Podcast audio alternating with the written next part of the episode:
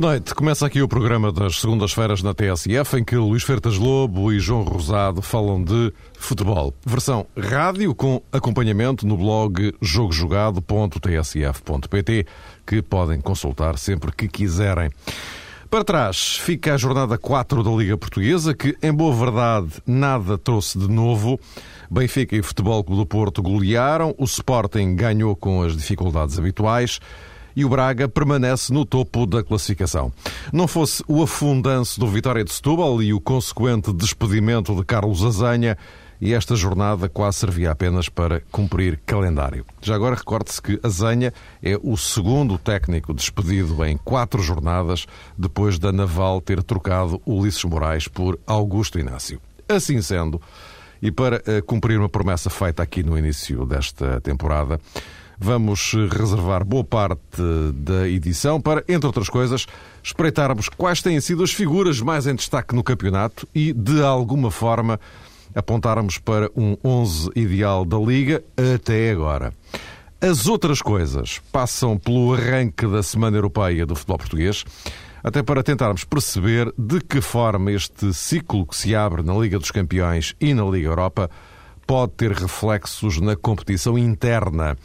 Futebol Clube do Porto, Benfica e Sporting vão passar a viver noutro regime, o Nacional também, mas não é candidato ao título, sendo que, no meio disto tudo, o líder Braga não estará sujeito ao desgaste das competições da UEFA.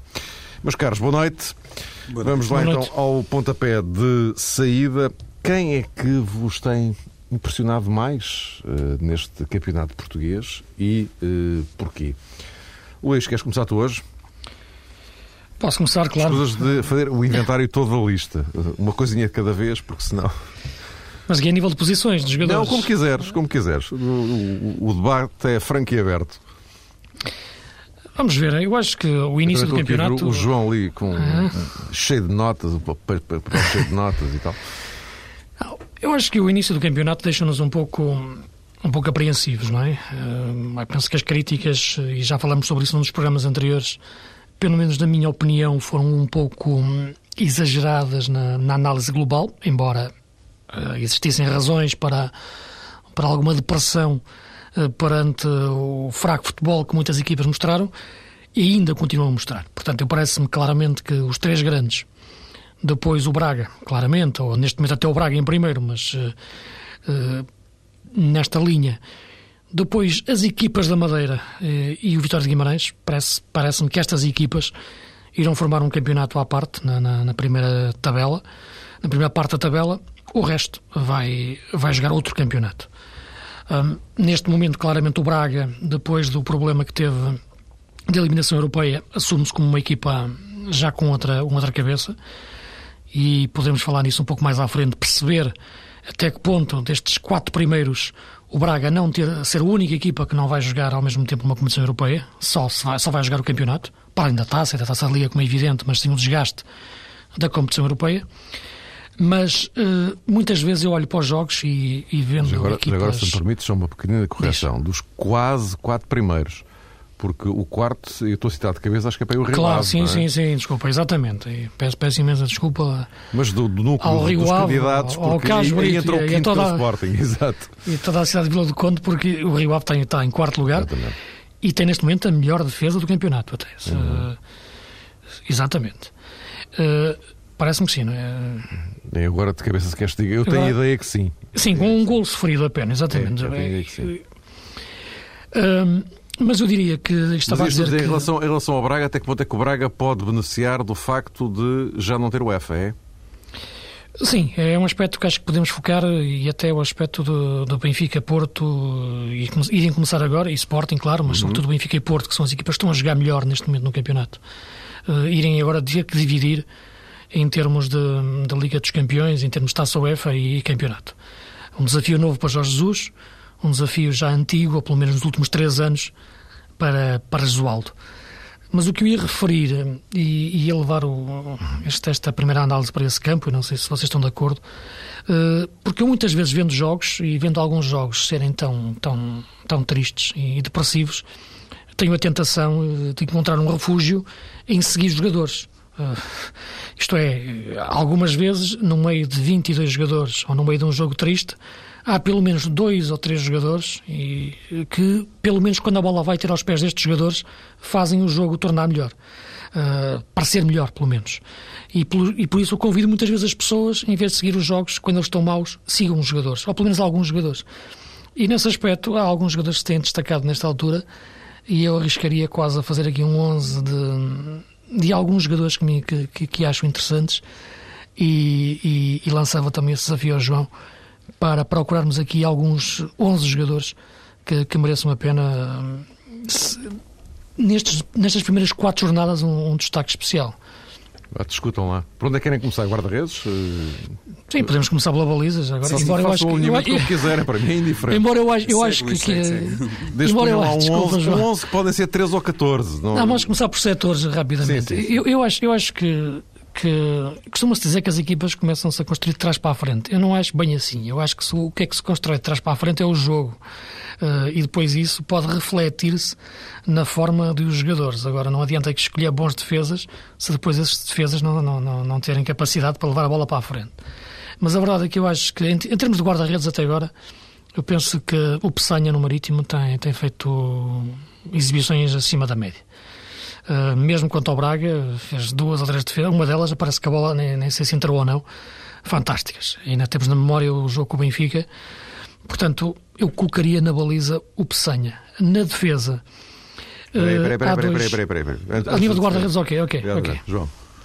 Estou de acordo com o Luís, já fiz aqui um, um certozinho no nome Peçanha, foi também o meu eleito. Mas antes de falar eh, da equipa, gostaria sim, sim, também sim, de fazer uma breve introdução, mas obviamente depois do Luís, eh, se calhar concluir enfim, a não, de força, mas para não. Não, não, não. Não, não, não posso dizer. Depois fica, fica, o Pessanha está ali já com o lugar reservado.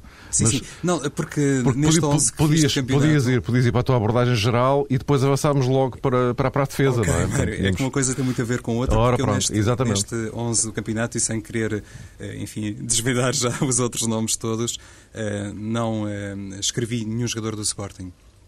Isto tem a ver com a principal ilação que eu tirei do campeonato até agora, que passa por uma surpresa na negativa face ao rendimento da equipa de Paulo Bento, do Sporting, obviamente. Eu ontem estive em Alvalade e hum, creio que a vitória é indiscutível, é merecida por parte do Sporting, mas fez mais uma vez um, um futebol uh, que desiludiu. E há pouco, na tua nota introdutória, Mário, falavas sobre isso, eh, da circunstância de o Sporting ter eh, ganho com as dificuldades do costume. E isto eh, surpreende mais considerando aquilo que muitas vezes tem sido dito, inclusive pelos adeptos do Sporting e por responsáveis do Sporting, sobre esta equipa, a constituição do plantel e o facto de Paulo Bento estar a construir, digamos que, uma equipa nova para 2009-2010, mas baseada em muitos eh, princípios e em muitos nomes que fizeram as últimas três ou quatro temporadas no Sporting. Por isso, este rendimento menor da equipa o facto de o Sporting estar claramente, em termos de exibições, atrás de Futebol Clube do Porto e atrás eh, do Benfica, se calhar até mais atrás do Benfica do propriamente eh, do Porto, acaba por causar alguma eh, impressão e torna-se difícil de explicar. É esta nota que tem a ver com o menor grau de brilhantismo do Sporting do ponto de vista individual. Lá está, com reflexos nesta seleção do campeonato até agora e também com o menor grau de brilhantismo coletivamente, para mim é mais espantosa porque, por exemplo, aquilo que eu encontro como a explicação maior para o bom rendimento do Benfica e para o bom rendimento uh, do Futebol do Porto tem a ver exatamente com aquilo que poderia ser também a base da explicação para um Sporting diferente para melhor, ou seja, o Porto continua com o mesmo treinador, se calhar com os mesmos princípios de jogo, e o Benfica tem um treinador diferente, mas uh, há muito tempo que se percebia que precisava deste sistema de jogo e foi isso que se calhar acabou por um, traduzir a maior dose de contribuição de Jorge Jesus para o Benfica atual. Finalmente deu corpo uh, a um sistema que estava fadado para este Benfica há muito tempo. Portanto, deve ter para aí muita gente do Benfica, suponho eu. Tem alguns nomes, sim. Ok, então vamos avançando. Vamos, vamos para a defesa. Aí não tem nenhum Benfica. Aí não tem. Vamos. Olha, agora, agora acertei uh, ao lado. Diz, Luís. a, nível, a nível de defesa, eu procurei também jogadores que, enfim, não tive revelações, mas jogadores pelo menos menos menos, menos em destaque nos últimos anos ou que, ou que, ou que tenham agora aparecido mais no, na primeira divisão em, em destaque. Uh, em termos de laterais, uh, há um lateral que eu ainda não percebo bem em que lugar é que ele joga, uh, porque ele já há um jogo em que fez 4 ou 5 posições. 4 ou 5 estou a exagerar, mas 3 fez: lateral direito, médio direito e trinco. Na seleção joga a lateral direito e, e, e ontem parece que jogou, jogou a lateral esquerdo. E tem, o próprio nome é tão estranho como a posição que ele ocupa. É um jogador do União de Leiria, que, que, veio do Burkina Faso, ainda no tempo do Paulo Duarte, penso eu, que se chama Panandeti Gueri, que, que é o jogador que, que joga sobre a ala. É um jogador muito engraçado, interessante a forma como ele aborda a maior parte dos lances. É agressivo, é forte e também sabe jogar. Eu acho que é um jogador que só o nome é, é, é engraçado, mas eu acho que, que a forma dele jogar também merece um olhar atento. Eh, eu parece-me que a melhor posição para ele, sinceramente, depois de ter visto jogar, parece-me ser lateral direito. Mas o, o, o Manuel Fernandes, no, no, no, tal losango, tem alguma dificuldade em ter o lado direito ocupado, porque ele tem um bom meio defensivo, tem na esquerda o Pateiro e na frente o Silas, e então encaixa o Panetiguiri a lateral direito. O outro lateral que eu escolheria para, para o 11 está na esquerda e acho que pode ser muito bem o próximo naturalizado para a seleção. É o Evaldo. Já está cá anos suficientes para isso e, e, nesta seleção de fusão, agora atualmente a fusão, a música de fusão, a cozinha de fusão, pode haver também uma seleção de fusão, portanto, com, seleção, com brasileiros seleção, e portugueses. Essa de seleção de fusão, vou tomar nota dessa. Exato. E então o Evaldo acho que é, que é um excelente lateral. Portanto, os meus laterais seriam este, este, este jogador do Burkina que está no, no, no Leiria e o Evaldo. Eu não vou tanto para essa novela, vai, Luís, mas uh, apostaria mais uh, em laterais de tradição, mas confesso que não tenho uma ideia clara sobre este jogador que o Luís acabou de referenciar. Obviamente terá muita qualidade. Julgo que os laterais do Futebol do Porto têm jogado em bom nível. Até tenho gostado mais de Futsal do que propriamente de Álvaro Pereira, mas cá estou um bocadinho influenciado nesta seleção por um lado, pela falta de alternativas, e bem sei que Evaldo é de facto um caso à parte. Há muito tempo que é um caso à parte uh, no futebol do Braga e se calhar também no contexto nacional. Mas iria escolher o Fuchile. Aqui pus entre parênteses eh, João Pereira, o lateral do Braga, que já no passado fez uhum. uma época muito boa e este ano penso que está a contribuir fortemente sim, sim. para este excelente início do Braga. E na lateral esquerda coloquei Álvaro Pereira, porque apesar de ser um jogador que também, do ponto de vista defensivo, eu vi, por exemplo, o jogo frente à Naval, ainda tem ali alguns pormenores eh, para aperfeiçoar. Penso que a aposta declarada de Jesualdo Ferreira em Álvaro Pereira denuncia o grau de confiança que tem no jogador e ele tem aproveitado isso para crescer, apesar de algumas lacunas que, penso eu, continua a evidenciar do ponto de vista defensivo, mas ficaria com estes dois laterais uh, portistas. Hum. Exatamente, mas é o tal aspecto, o problema defensivo. E penso que o jogo da manhã pode ser um bom teste. Isto é, o princípio vai ser diferente, porque ele cá, o Álvaro Pereira, uh, ataca e defende, sobretudo. Eu acho que ela amanhã vai ter que defender e atacar. Vai ter que começar primeiro a defender. E por isso, e, e, e estou de acordo contigo, é aí que ele tem que aprender mais. Está no bom sítio para isso e está com o treinador certo para isso. E amanhã, no, no, em Londres, frente ao Chelsea, será, será um bom teste. Se for titular, não é, Luís? Porque não é de Sim, claro. a possibilidade de futsal é passar para o outro lado. Para o lado é esquerdo e jogar o Saponaro. Uhum. Exatamente. A nível de centrais, ao meio, e, é? ao meio, ao meio, eu colocaria o Moisés do Braga. Uh, acho que muito um do Braga. hum? Mais um certo aqui na minha lista também. Sim, acho que o Moisés, pelo que tem, feito, que tem feito este início da época, tem muito a ver com o bom momento do Braga. E o Braga estava com problemas defensivos uh, antes dele. Uh, que não eram só da defesa, uh, sublinho, mas, mas refletiam-se muito na linha defensiva no, no, e o Moisés, muito forte de cabeça, até nos lances de bola parada ofensivos, muito bem. O outro central, que alguém muitas vezes quer fazer dele um polivalente e um lateral, uh, o David Luiz, quando joga a central. O Jorge Jesus disse que ele era jogador do futuro por fazer várias posições. Uh, eu acho que ele é o jogador do futuro porque faz a mesma posição de formas diferentes. Isto é, tanto pode ser o central que fica, como pode ser o central que vai embora com a bola. A lateral é um lateral banal. Acho que ele pode ser sempre um excelente central. Portanto, Moisés, David Luiz. Pronto, eu não pus o David Luiz, uh, Luís, precisamente por causa da utilização que ele uh, tem também lateral, claro. uh, sido alvo na lateral esquerda. Penso que isto está mais ou menos bem dito. escolhi antes o Cleibão, aquele jogador do Nacional.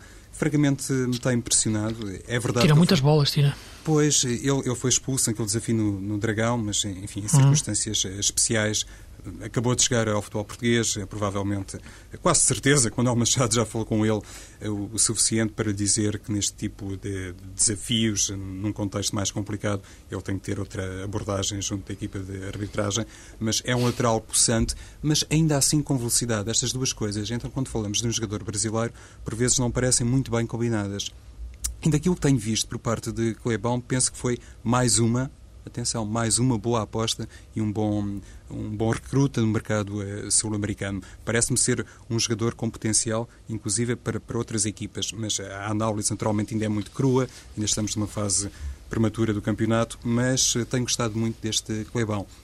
Iria só acrescentar no caso de Moisés, que ainda por cima teve aquela particularidade, ou tem, eh, sabe Deus, de iludir bem as equipas de arbitragem, porque fez um, um penalti em Alvalade que ninguém viu e até nesse sentido foi um jogador determinante para este hum, primeiro lugar do Sporting Braga.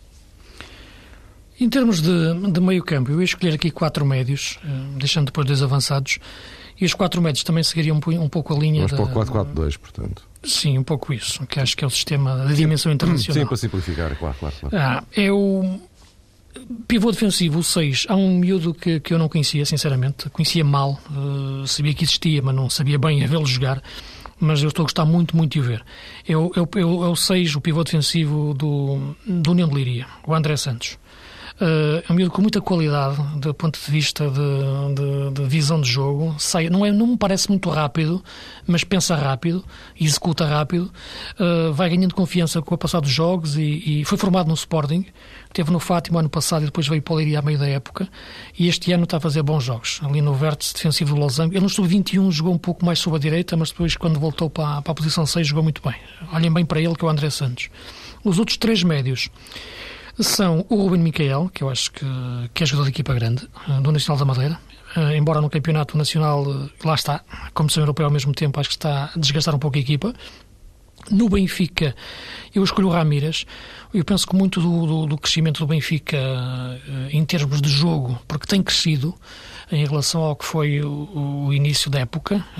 eu sei que há muita equipa vive um bocado nas nuvens dos seus adeptos, mas há uma evolução de jogo.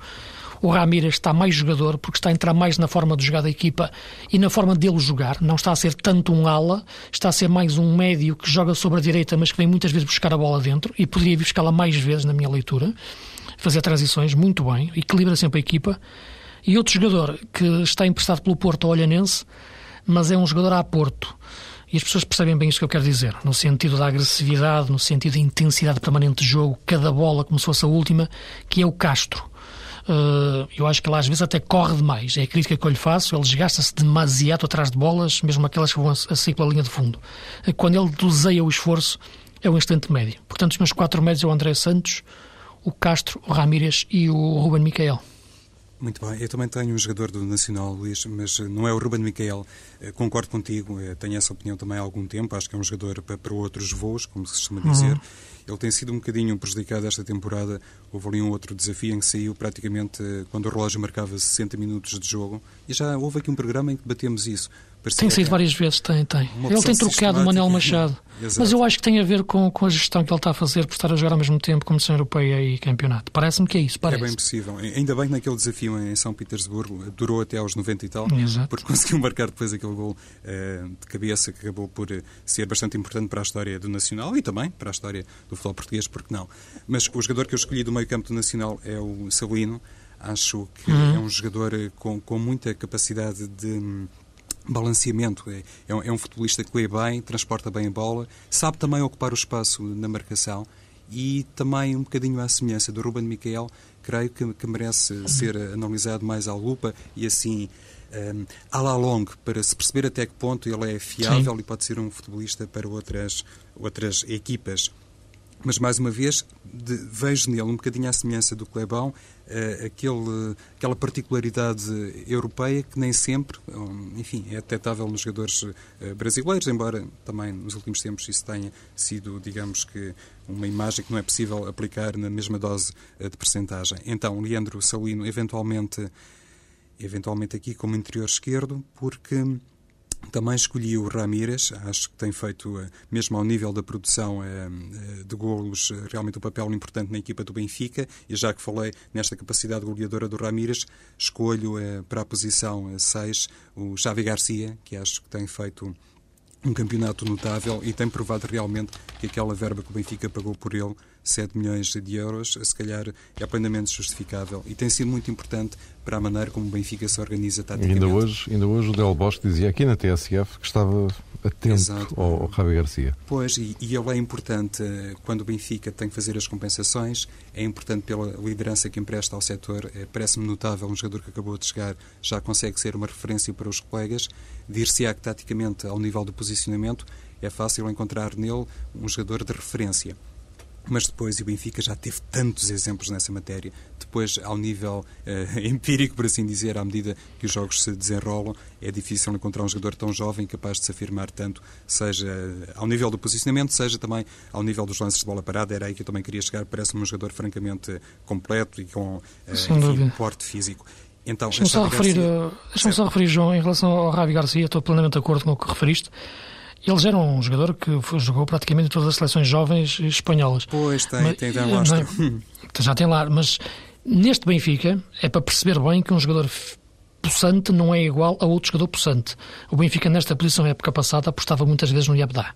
E eu muitas vezes aqui fazia críticas à, à noção que o Iabdá tinha depois de ter a bola nos pés, o que é que lhe fazia, e a noção de, de leitura de jogo e e de, e de prestação depois com a bola nos pés claramente diferente com o Ravi Garcia. É um jogador na mesma possante, mas com outra qualidade de jogo tremenda. Até porque eu acho que o Iebda, evidentemente terá a sua qualidade como jogador, parecia Sim. que tinha sempre a ideia que só podia ser útil à equipa com bola ou participando muito nos confrontos com bola. E no caso de Javi Garcia, acho que é precisamente o contrário e isso eventualmente torna um jogador mais útil. Sabes onde eu acho que é a grande diferença nas faltas? O Ravi Garcia faz faltas impecáveis. As faltas dele são fantásticas do ponto de vista tático. É, inteligentes. As do Iabda era atropelar o adversário e levar cartões amarelos. Pois, isso tem muito a ver com a capacidade para pisar terrenos que este claro. espanhol tem. Então, na posição 6, Xavi Garcia, com médio interior direito Ramírez, como médio interior esquerdo, aqui se calhar uma ligeira, muito ligeira adaptação para Salino, e como jogador 10 escolho o Hugo Viana, que teve de facto um início de campeonato muito bom, eh, contribuiu com golos para esta liderança do Sporting Braga. Eh, não era fácil para ele, porque ele representou, como se sabe, um clube grande em Portugal, ou fez, sobretudo, carreira no Campeonato Português eh, no Sporting e agora no Sporting eh, de Braga, o Viana, se calhar, eh, também manchado por alguma desconfiança relativamente àquilo que seria capaz de produzir no Campeonato Português, tem sido capaz de se afirmar neste Sporting Braga de domingos, inclusive com golos, e parece-me ser um jogador fundamental para aquele quarteto do meio campo do Sporting Braga e que obriga, obriga não, permite muitas vezes ao próprio Braga desenhar-se taticamente de maneira diferente, passando um 4-4-2 para um 4-3-3. E agora, os homens do, do tiro ao alvo. E, e agora, agora pedia-vos eh, que fossem Sim, tão sintéticos quanto possível, Sim. porque temos aqui que tratar das questões europeias. Claro. Os dois avançados que eu escolho nestas primeiras quatro jornadas são o Falcão do Porto, uh, pelos gols que fez e pela forma como está a perceber como é que o Porto joga. Uh, penso que ele em 4-4-2 não seria tão eficaz na, na, forma como entenderia a movimentação. Penso que também tem muito a ver com o facto do Porto ter uns alas, uh, como seja o Varela e o, e o Hulk, ou seja o Rodrigues, que sabem também jogar, jogar mais por dentro mas o Falcão é bem complementar nas movimentações e depois aparece sempre no, no, no local de remate e é muito forte também de cabeça. O outro avançado que, que eu destaco é o Alain, do Braga, que tem feito um excelente início de época, rápido, criativo, imaginativo, sem dar referências de marcação. Um, já fez um grande golo e na última jornada também teve um lance espetacular que eu acho que até foi mais espetacular por não ter entrado, que é a forma como para a bola, levanta-se e sem deixar cair enfia um, um remate de longe à, potente à barra uh, do Marítimo. Um grande avançado, um jogador que não é um fenómeno, mas que andou sempre à margem dos grandes. Esteve no Porto, mas nunca se sentiu um jogador de equipa grande, nem, nem, nem nunca o viram como uma pedra-chave. Teve muitos anos no Marítimo, Guimarães, Braga. Falta aquele, aquele clique para chegar a um grande eh, que eu acho que o Alain podia, podia, podia ter, eh, não sei, só conhecendo melhor em termos de treino de dia a dia. Eu também fui pela lógica dos golos e aqui tenho que respeitar também a produção goleadora do Oscar Cardoso, embora me pareça que a titularidade de Cardoso neste 11 que desenhei acaba também por penalizar um jogador que, na minha perspectiva, tem estado em grande destaque e também não era fácil para ele. E falo de Varela, do Futebol do Porto, tem feito um campeonato muito bom a assistir e a marcar. Eh, lá está, não é também todos os dias que um jogador entra num plantel tetracampeão e consegue se afirmar desta maneira, ainda por cima num 4-3-3 e quase que em duas posições, por assim dizer. Aparece bem a finalizar e aparece bem a construir eh, Varela, quer no flanco direito, quer no flanco esquerdo. E logicamente tem que escolher uh, também Falcão, uh, quatro golos em quatro jornadas, um jogador que traz muita coisa, alguma coisa diferente, pelo menos, ao ataque do Futebol do Porto e tenho pena destes dois titulares neste sentido. Portanto, titulares Falcão e Cardoso, mas a relegar para o banco jogadores como Varela e também Meiong, que tem sido muito importante para o Braga. É lógico que temos de falar aqui de muitos jogadores do Sporting Braga, porque está em primeiro, mas os gols de Meiong têm sido determinantes. Foi fundamental na vitória frente à Académica de Coimbra, foi fundamental em Alvalade, marcou o segundo gol, creio, e agora nos Barreiros também foi um elemento com interferência direta na conquista de pontos por parte do Sporting Braga. Em resumo, temos aqui uma boa coleção de artistas uh, da bola. Uh, o campeonato português, se, uh, digamos, se a produção futebolística estivesse ao nível desta, desta gente e de outros que vocês também aqui enunciaram, se calhar seria francamente mais interessante. Bom, vamos virar de página para a ponta final. Já não temos muito tempo, temos os últimos minutinhos, só mesmo para eh, eh, repegar a tal questão de há pouco, até que ponto é que este período que vai agora de meados de setembro até meados de dezembro, com a Liga dos Campeões e Liga Europa em paralelo, até que ponto é que isto poderá eh, complicar a produção interna de Benfica, Porto e Sporting, com um Braga lateral, um Braga que Jorge Jesus ontem definiu como a melhor equipa portuguesa em 5 segundos. Ele explica porquê. E a equipa portuguesa é o Braga que tem primeiro. Quem tem primeiro é o melhor. O Braga tem primeiro é o melhor, neste momento. Claro, é o primeiro, portanto é o melhor, diz o Jorge Jesus. Isto para simplificar.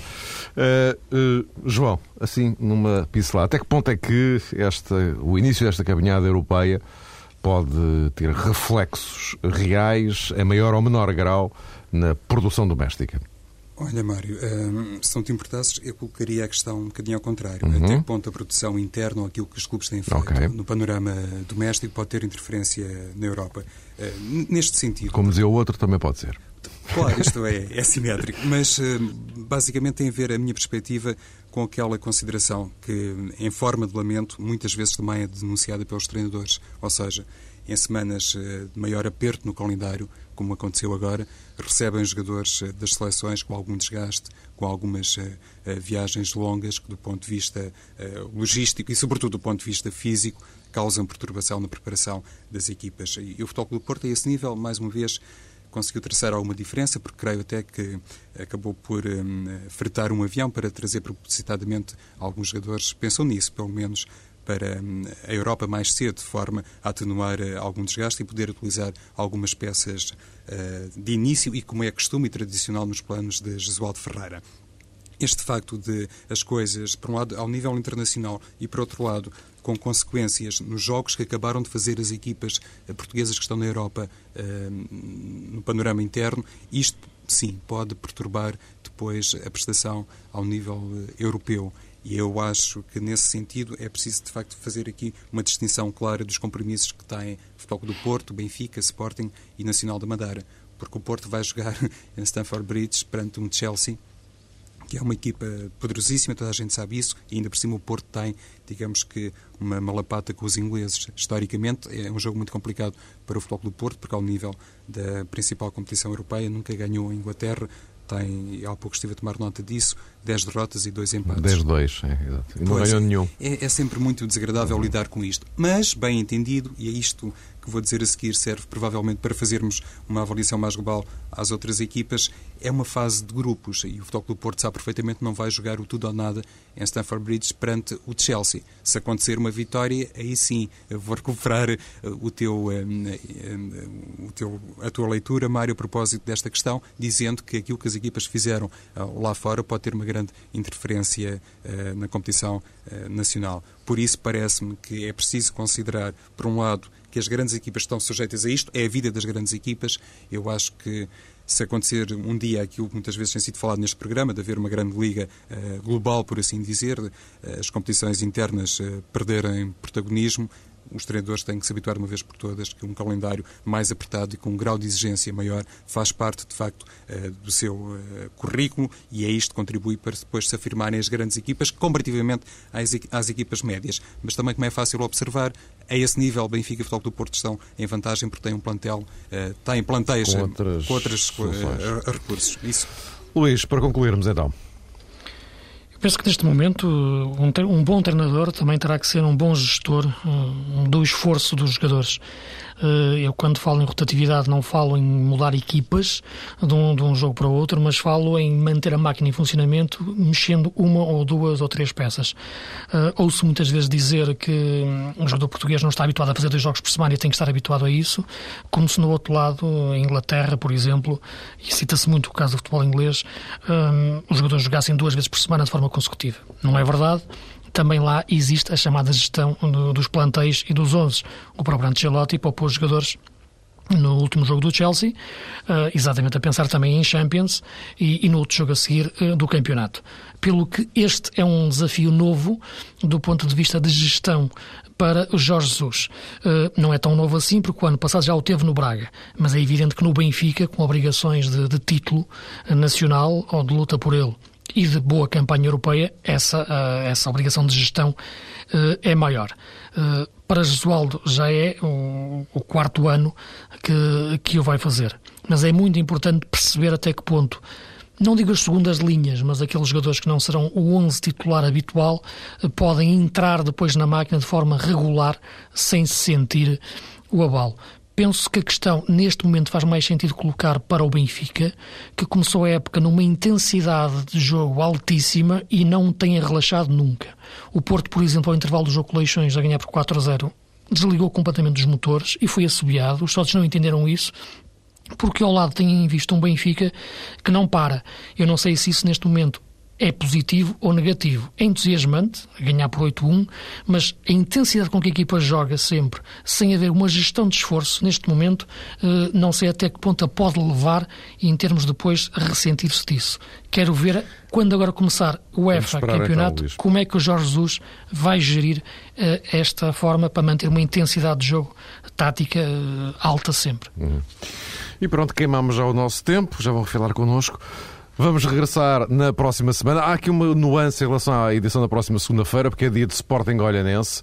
Eh, vamos ter a emissão no nosso blog jogojogado.tsf.pt com a repetição habitual aqui à meia-noite de segunda-feira. É uma exceção, muito exceção, porque estamos, como sabem, em plena campanha eleitoral e é um jornal de campanha que antecede esse Sporting Olhanense. Depois, tudo normal, mas segunda-feira não percam.